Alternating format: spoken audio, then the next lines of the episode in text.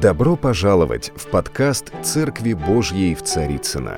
Надеемся, вам понравится сегодняшнее слово. Спасибо, что вы с нами. Буквально вчера я вернулся с Красноярска, был э, на таком, не побоюсь сказать, историческом событии. Э, конференция называлась «Сила исцеления».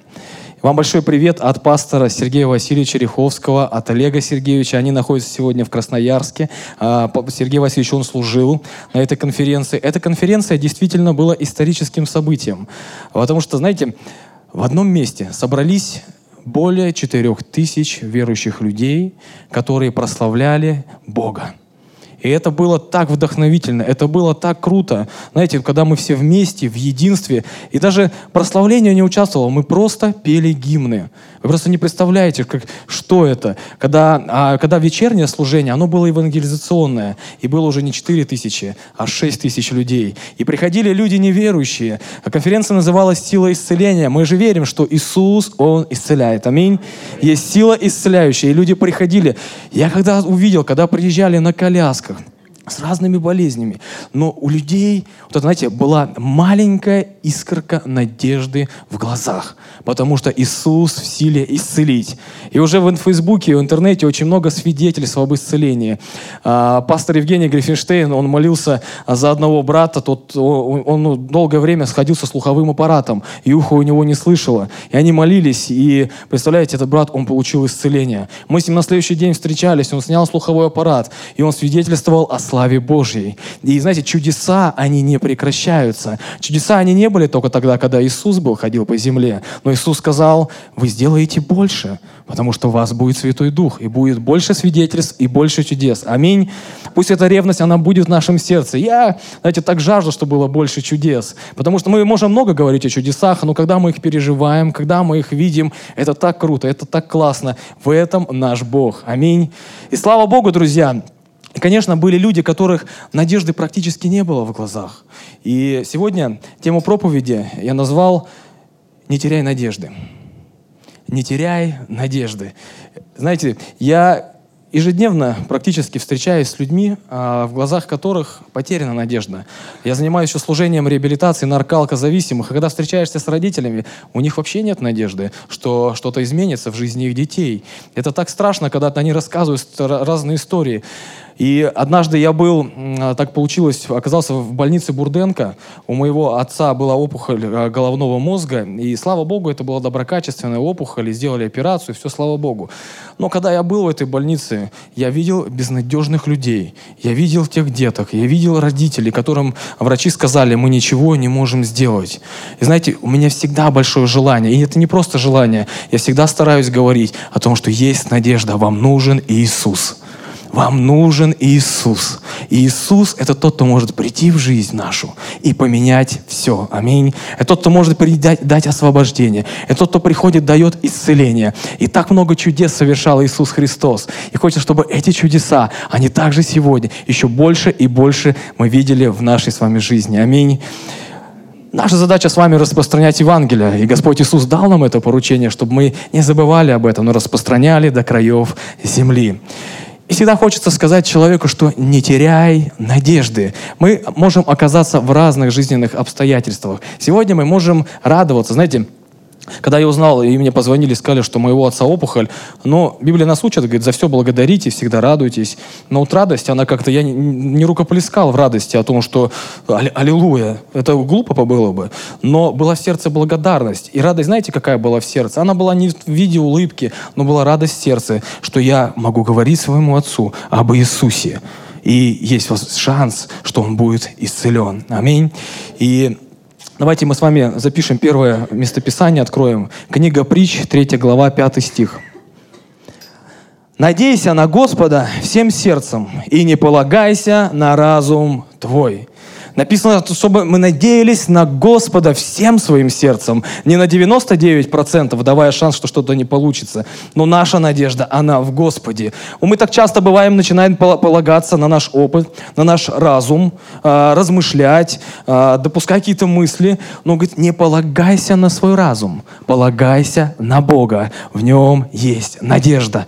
Надежда, она говорит о будущем. Вера говорит о настоящем. И у Господа есть та надежда и будущность, которую Он нам дает. Аминь. И давайте мы с вами еще одно местописание откроем. Иеремия, 29 глава, 11 стих. «Ибо только я знаю намерения, какие имею о вас, говорит Господь. Намерения во благо, а не на зло, чтобы дать вам будущность и надежду». Бог говорит, я знаю, о тебе все. Я знаю, что хочу думать о тебе, я знаю, что я приготовил для тебя, у меня есть будущность и надежда для тебя. Друзья, никогда не забывайте о том, что у Бога есть эта будущность для нас. Аминь. Даже когда мы окажемся в сложной ситуации, и будет казаться, что, знаете, весь ад ополчился, но у Иисуса есть надежда для тебя. Аминь. У Иисуса есть будущность. У Него есть план. У Него есть судьба, великая судьба в Боге, в Боге для Его детей. Аминь. Великая судьба. И, друзья, так много мест священных писаний и историй, когда герои в Библии, они надеялись на Бога, и они не сомнились, и Бог являл свою славу. И давайте мы сегодня с вами рассмотрим несколько историй и откроем третью книгу царств, 17 главы. В контексте этой главы описывается история о том, что а, царь Ахав, который воцарился в Самарии, он поставил жертвенник Ваалу он, знаете, он стал поклоняться не Богу, он поклонялся Валу. Сменились ценности, поменялось отношение. И знаете, так и бывает в жизни людей, что меняются ценности. Бывает, я, я встречаюсь очень много а, с людьми, которыми в плане и бизнеса, и, знаете, ценности меняются. Вроде верим в Бога, но ценности поменялись, и кто-то начинает больше на деньги уповать, кто-то а, уповает на свой разум, на свое образование, но наша надежда на Бога. И Господь, Он в первую очередь. Аминь. И мы не можем никому другому поклоняться, кроме нашего Господа Иисуса Христа. И, и Он поставил этот жертвенник. И 17 глава с 1 стиха.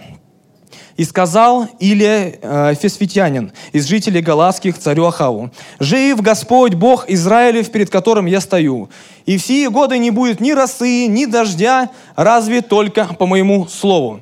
И здесь была провозглашена засуха от того, что поклонялись не Богу, а поклонялись идолам. В тот момент, когда поменялись ценности, Бог сказал, Бог не любит, когда мы начинаем поклоняться не Ему. Бог не любит, когда мы, наш взор, он уходит от Иисуса. И он говорит, будет засуха. И знаете, мы встречаемся с людьми, и я сам переживал в своей жизни, когда в сердце приходила засуха. Такой сезон жизни засушливый, когда ты не понимаешь, что же происходит. Вроде ничего плохого не делал. Но знаете, это определенный сезон жизни, который мы можем с вами проходить. И этот сезон был для них, для всех, это был сезон засухи. В эти года многие голодали, умирали от голода. И в седьмом стихе, а, восьмом, а, Бог сказал, и было к нему слово Господне, «Встань и пойди в Сарепту Сидонскую, и оставайся там. Я повелел там женщине-вдове кормить тебя». И встал он, и пошел в Сарепту, и когда пришел к воротам города, вот там женщина-вдова собирает дрова. Складно, женщина-вдова собирает дрова. И подозвал он ее и сказал, дай мне немного воды в сосуде напиться. И пошла она, чтобы взять. А он закричал ей вслед и сказал, возьми для меня и кусок хлеба в руки свои. Она же сказала, жив Господь Бог твой, у меня ничего нет печеного, а только есть горсть муки в катке и немного масла в кувшине. И вот я наберу полено два дров, и пойду и приготовлю это для себя и для сына моего, съедим это и умрем. Вот она вся надежда. Ее не было. Ее вообще не было, они собрались умирать. Они понимали, мы прочитали о том, что не полагайся на разум свой, но пусть твоя надежда, она будет в Боге. И у нее не было надежды, она понимала, что засуха, кушать нечего. И когда к ней пришел пророк, а, у него было слово о том, что Бог проговорил уже к этой женщине. Он сказал, я уже сказал ей. И он пришел сказал, дай мне попить. Она говорит, окей, попить дам. И когда она только пошла, он такой вслед, слушай, ну и покушать. Она, она, я не представляю, как она среагировала. Она говорит, чего? Покушать? Но покушать сегодня, к сожалению, у нас совсем мало. О, я сейчас пойду возьму дрова, приготовлю тут немного муки, мы съедим и умрем. Все, пророк. Никак, какой покушай? Мне самому есть нечего. Надежды не было, я готова была умирать. И знаете, в нашей жизни так бывает, что у нас надежда куда-то пропадает. Мы начинаем смотреть нашим разумом и понимать, что это нереально. Что-то нереальное в жизни может происходить. Ты думаешь, здесь чисто по-человечески, я понимаю, ничего не получится. И я хочу вам посвидетельствовать. Однажды а, мы с моим, с моим компаньоном, мы ехали по городу Подольск, и, знаете, так явно Бог проговорил, это было во времена, по-моему, 14 год, когда евро э, был 100 рублей, помните, когда вот этот э, перепад был. И Бог говорит, «А, начинайте новое направление бизнеса. Ну, это так явно было. Я только сразу, ну, я как говорю, господи, а как вообще? Ну, вообще нереально. Сегодня в стране такой кризис, э, такая ситуация. Он говорит, я говорю, начинайте новое направление бизнеса. Я говорю, господи, а для чего вообще? Не обанкротимся ли? Ну, мозгами начинаешь понимать все вещи, а деньги где брать и так далее. Бог говорит, это служение, ваш бизнес, это будет вашим служением. И, знаете, Бог дал слово о том, что те ребята, которые проходят у нас курсы реабилитации, мы будем давать им возможность а, работать в этом сфере направления бизнеса, для того, чтобы они социализировались. Бог говорит, я это буду делать не для вас, но я это буду делать для других людей. Я говорю компаньону, говорю, Андрей, слушай, Бог сказал. Ну, он говорит, ну, классно сказал, где деньги берем? Я говорю, ну, у меня нет денег. Он говорит, ну, у меня есть только машина. Он говорит, давай продадим машину. Но все равно этого не хватало, чтобы открыть, там было, нужно было 700-800 тысяч, а машина стоила только половину этих денег. И я пришел с супругой, мы молились, я говорю, Ален, так и так, вот Бог сказал, надо где-то денег брать. Она говорит, ну, у меня нету, давай молиться. Я говорю, я знаю, что нету. Ну, вот. И мы молились, она говорит, слушай, ну, у нас там есть знакомые, давай обратимся к ним. Причем это вообще не верующие люди, мы просто дружим с семьями. Я говорю, ну, давай, хотя я не верил, она более верующая оказалась в этот момент. И мы приехали, поговорили, я рассказал. Они знают, что мы верующие люди. Я сказал, Бог дал слово. Я прям так и говорил, что нам нужно начинать бизнес, денег не хватает. А он послушал меня, говорит, сколько надо? Я говорю, столько, да, ну окей, без проблем. Это было, понимаете, я мозгами своими вообще не понимал. Я не думал о том, что это реально может получиться. Но если Бог дает свое слово, оно будет исполнено. Аминь. Я звоню Андрею, говорю, Андрей, давай начинаем, все, у нас есть деньги, мы начинаем бизнес. Я хочу вам свидетельствовать, что по сегодняшний момент эта сфера бизнеса, она у нас работает. И это сегодня служит для тех ребят, которые проходят реабилитацию. И неважно, какой кризис был, но если есть слово, наша надежда, она, знаете, на, на Бога. Аминь. Наша надежда на Бога. Я не мог бы надеяться на те деньги, потому что у меня их не было. Но если Бог сказал, Он откроет отверстие эти небеса, и дождь благословений, Он будет высвобожден, потому что я люблю Иисуса. Аминь. Мы любим Иисуса Христа, друзья, потому что Иисус – это тот, кто умер за нас. Он был распят, умер и в третий день воскрес. Аминь. Аминь. И мы сегодня воскресли вместе с Ним. И это такая благая весть. Сегодня, сегодня же праздник. Благовещение. Сегодня весь православный мир отмечает, мы каждый день отмечаем этот праздник, потому что мы каждый день благовествуем. Аминь. Каждый день. Знаете, горе мне, если мы не благовествуем. Аминь. Иисус воскрес. Слава Богу будем благовествовать. И что далее случилось? И Илия, сказал Илия, не бойся, пойди сделай, что ты сказала, но прежде из этого сделай небольшой преснок для меня и принеси мне, а для себя и для своего сына сделаешь после. Ибо так говорит Господь, Бог Израилев, мука в катке не истощится, и масло в кувшине не убудет до того дня, когда Господь даст дождь на землю. И пошла она, и сделала так, как сказал Илия. И кормилась она, и он, и дом ее несколько времени. Мука в катке не истощилась, и масло в кувшине не убывало по слову Господа, которое он изрек через Илию. Друзья, аминь. Вдова, знаете, нам так естественно, знаете, смотреть на то, что у нас нету. Вот какая-то ситуация, и мы смотрим в том свидетельстве, которое он сказал, ну, нету денег. Но нам надо смотреть не с этой позиции того, что у нас нету. Иисус, мы сегодня с вами сидим вместе с Иисусом на небесах. И если мы будем смотреть через небеса, сегодня Богом приготовлено очень много для нас. Аминь.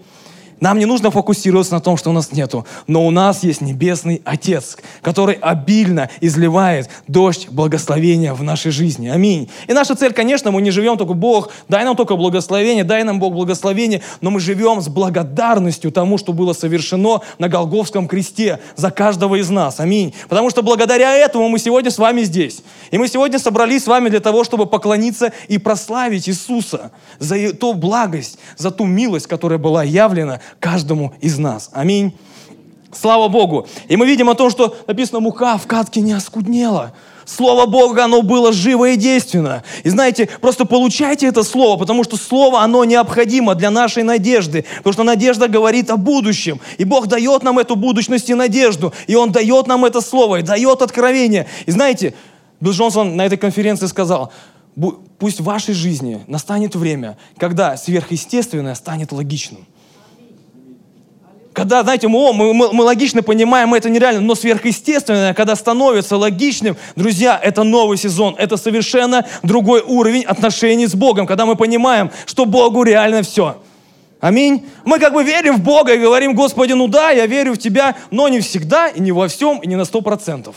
Но такое бывает, нам это естественно. Это не означает, что мы только уверовали, и сразу у нас все получилось. Есть процесс, есть путь построения взаимоотношений с Небесным Отцом. Аминь. И когда мы понимаем, что есть Его царственность, что мы являемся Его детьми, Библия нам так говорит, и это величайшее благословение, это величайшая сегодня честь называться Его сыном и называться Его дочерью. Аминь.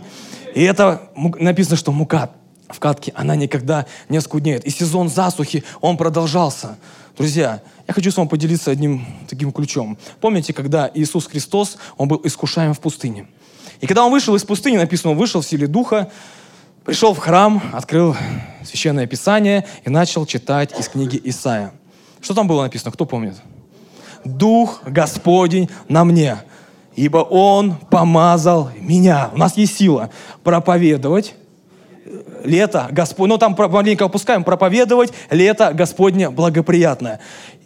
И вот когда вы оказываетесь в сезоне засухи, помните об этих словах, что у вас у нас с вами есть помазание проповедовать, провозглашать даже в этом сезоне засухи лето Господне благоприятное. Аминь. Потому что Дух Господень на мне, так говорит Священное Писание, и Он помазал, Он дал мне эту силу провозглашать этот новый сезон в нашей жизни. Аминь. Пусть это сезон засухи, чтобы мы не застаивались в нем. Слава Богу. И далее, в 18 главе, с первого стиха написано – по прошествии многих дней было слово Господне Киле в третий год. «Пойди и покажись царю Ахаву, и я дам дождь на землю». И Бог сказал, пойди встречайся с этим царем, и я верну этот дождь. Или поступил по слову. Мы маленько пропускаем, слишком можете дома прочесть всю главу. И когда они встретились с царем, а, в 17 стихе написано, когда Ахав увидел Илию, то сказал Ахав ему, ты ли это смущающий Израиля? Он винил пророка в том, что все это происходит. На что пророк ему сказал, «Не я смущаю Израиль, а ты и дом отца твоего, тем, что вы презрели повеление Господне и идете вслед Ваалам». Он, нужно было покаяние. Бог, Бог, знаете, Он желает доброго нам. Он не желает, чтобы мы находились в каком-то сезоне засухи. И Он не злой Бог, Он добрый, аминь. Вот, но Он говорит, послушай, но Богу не нравится, когда начинают поклоняться валам, когда появляются другие ценности в жизни. И Илья говорит, послушайте, царь, давай, собирай всех пророков Вааловых, значит, проверим, сделаем такой опыт. Ну, если ты говоришь, что Ваал, ваш Бог, и он реален, но пускай принесут жертву и сойдет огонь. Если же мой Бог реален, то огонь сойдет по моей молитве. Ну, я вам вкратце все прочтете. И они собрали эти пророки Валовы, они там плясали, танцевали, ходили, кричали, чего они только не делали. И он даже смеялся над ними сказал, ну, походу, аж Вал спит, забыл про вас и так далее. Но прошло время, и Илия собрал жертвенник, возложил туда жертву. Но вот следующий момент, который он сделал, он необычный. Он сказал, полейте все водой. Они раз полили, он сказал, полейте еще раз все водой. Они два полили, он говорит, еще раз водой. И они полили. Где логика? Должен сойти огонь, и давайте все зальем водой. Для Бога реально, когда Он приходит в силе и славе, даже когда мы находимся в нелогичных вещах, нереальных, Бог может прийти сверхъестественно. Аминь. Бог может прийти сверхъестественно. И они сделали, он помолился, вознес молитву, и огонь Божий сошел. Аминь. И Бог, знаете, Он, он, не, он, не, будет, не, он будет, не, пост, не будет не постыжен, друзья. Потому что Бог приходит в силе и славе. И Он будет разрушать все эти жертвенники валов. Он будет разрушать все эти другие ценности, которые будут больше Него. Потому что Бог это тот, кто для нас на первом месте. Это тот, кто отдал за нас Сына Своего Иисуса Христа. И мы ни одного хорошего, знаете, таких, мы не, за, не хороших поступков для этого не делали, когда нам сказали, слушай, уверуй, тебе спасение нужно сделать для спасения какие-то а, шаги. Интересно, Билл Джонсон говорил, он, говорит, у нас говорит, в Америке говорит, там программы реабилитации, там, и даже не только связанные с наркозависимостью, эти 12-шаговые. Знаете, да, слышали 12-шаговая программа? Вот. Вот сейчас я расскажу, что он сказал. Он не против 12-шаговой программы, я с ним согласен. Я тоже ее знаю хорошо. Вот. А он говорит, ну есть один шаг, этот шаг к Иисусу Христу. Есть только один шаг к Иисусу Христу. И говорит, я говорит, не против 12-шаговой программы, но ваше количество шагов говорит о вашем уровне веры. Понимаете? Вот поэтому у нас есть один шаг к Иисусу. И мы делаем этот шаг, Иисус приходит в нашу жизнь, и Он все меняет. Аминь. И сошел огонь. И в 40 стихе написано, «И сказал Эмилия, схватите пророков Вааловых, чтобы ни один из них не укрылся. И схватили их, и отвели их. Или а, к потоку Кисону, и заколол их там». Страшные вещи. «И сказал Или Ахаву, пойди, ешь и пей, ибо слышен шум дождя». Был дождь, не было дождя. Он надеялся, потому что Бог дал ему свое слово, что дождь он будет. Или я не сомневался, он доверял Богу, что, что нам тоже следует делать. Нам нужно доверять Богу. Даже если кажется что-то нереальным, у нас есть будущность и надежда от нашего Бога. И далее написано о том, что «И сказал или отроку своему, пойди посмотри к морю». Тот пошел и посмотрел, сказал, «Ничего нет». И он говорит, иди проверь. То есть он, они были на горе, сходи вниз к морю, он раз спустился, вернулся, сказал, ничего нет. Он говорит, послушай, ну про, продолжай семь раз. Или знаешь, он опять спускается, опять поднимается, говорит, ничего нет, опять спускается, опять поднимается. Мы иногда с вами на третьем, четвертом шагу останавливаемся, говорим, Боже, ничего нет, ты вроде сказал, но вроде даже а, пастор слышал, что в жизни все, извините, что в жизни все поменяется. Ну или сказал семь раз. Семь раз, говорит, «А, сходи. И когда он последний раз проходил, он увидел это облако. И оно было маленьким. И оно было маленьким. Но знаете, друзья, мы получаем слово от Бога, и мы вдохновляемся в самом начале.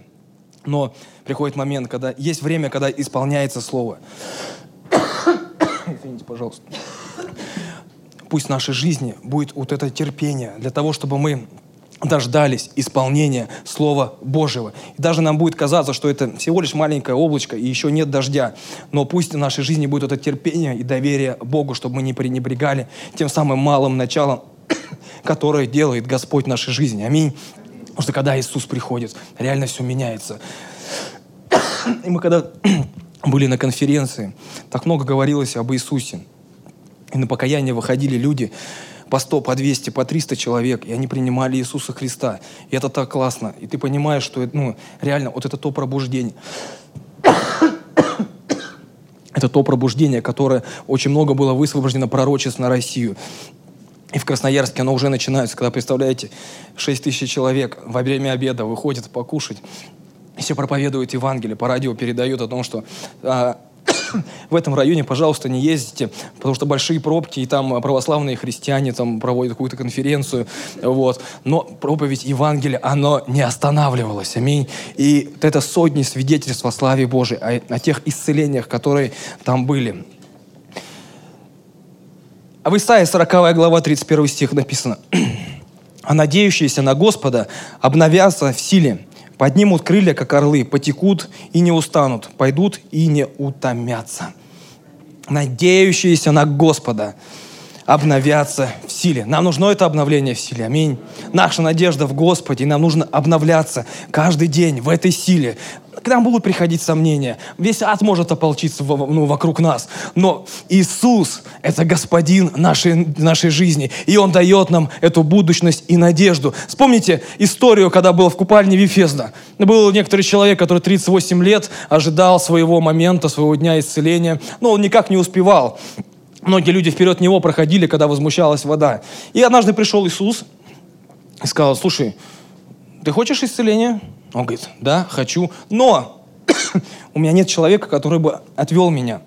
Знаете, мы иногда на самом деле фокусируемся на том, что у нас нету. Нам нужен просто Иисус Христос. И Иисус ему сказал, возьми свои вещи, будь исцелен. Он встал, пошел и был исцелен. И это слава Божья. Иисус просто приходит. Не нужно делать, знаете, два шага влево, два шага вправо. Ты просто призываешь имя Иисуса Христа. И Христос, Он исцеляет. Аминь. Слава Богу. Давайте еще откроем э, книгу Римлянам, 5 глава, с 1 по 5 стих.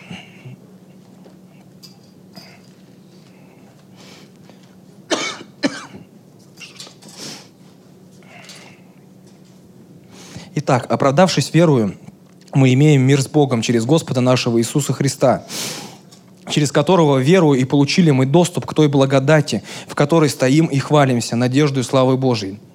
И не сим только, но хвалимся и скорбями, зная, что о скорби приходит терпение, от терпения – опытность, от опытности – надежда. А надежда не постыжает, потому что любовь Божья излилась сердца наши Духом Святым, данным нам. Здесь говорится о том, что мы не только хвалимся хорошим, но даже когда приходит скорби, мы этим хвалимся, потому что к нам и через это приходит терпение, а терпение – опытность, от опытности – надежда. Аминь. И будет много разных сложных жизненных ситуаций. По-разному, мы с разными будем встречаться, но пусть наша надежда, она никогда, знаете, она не оскуднеет, она никогда никуда не уйдет, потому что наша надежда, она в Господе Иисусе Христе. И Иисус в силе изменить любую ситуацию. Иисус в силе, знаете, изменить, э, исцелить любую болезнь. Мне часто говорят, ну послушай, если Иисус в силе, ну вот почему мы помолились там за ребенка, и ничего не получилось. Ребенок, к сожалению, иногда умирает. А мне сразу, знаете, вспоминается история, помните про в книге пророка Даниила о Сидрах, Месах Авдинах, когда их привели к печи. И он ну, даже до, до печи царь говорит на, выходу на ссор. Говорит, слушайте, вы правда не хотите поклоняться истукану? Они говорят, ну нет. Он говорит, ну тогда, если не будете поклоняться, мы сейчас разожгем печь, и э, вы сгорите там. Они говорят, окей. Ну, говорит, даже наш, говорит, Бог, Он нас спасет, потому что мы надеемся на Него. Но даже если не спасет, мы все равно не будем ни на каких истуканов уповать. Все равно в нашей надежде останется Бог. Аминь. В нашей надежде останется Бог. Бог, Он суверенен. Наша задача доверять Ему. Наша задача доверять Иисусу, надеяться на Него. Не, знаете, непрестанно молиться, за все благодарить, за хорошее, за трудности, за которые приходят. За все благодарим Бога. Аминь. Чтобы это было постоянно в нашей жизни. Мы непрестанно об этом молились, потому что наша надежда в Господе Иисусе. И пусть никогда, друзья, не приходит сомнения. И если даже в какой-то сезон жизни пройдет эта засуха, помните об этом помазании, об этой силе, провозглашать лето Господне, благоприятное в нашей жизни. Аминь. Иисус Христос, знаете, когда Он дает Слово, Его Слово, оно живо и действенно. Оно становится, знаете, не каким-то сухим словом. Это Слово Рема, это Слово, которое оживает. Аминь. И пусть этого живого Слова в вашей жизни будет больше. Слово, которое будет давать вам исцеление. Слово, которое будет давать вам направление. Просто помните, что без Иисуса мы в жизни далеко не уйдем. Но Иисус, Он приготовил для нас самое благое, самое хорошее.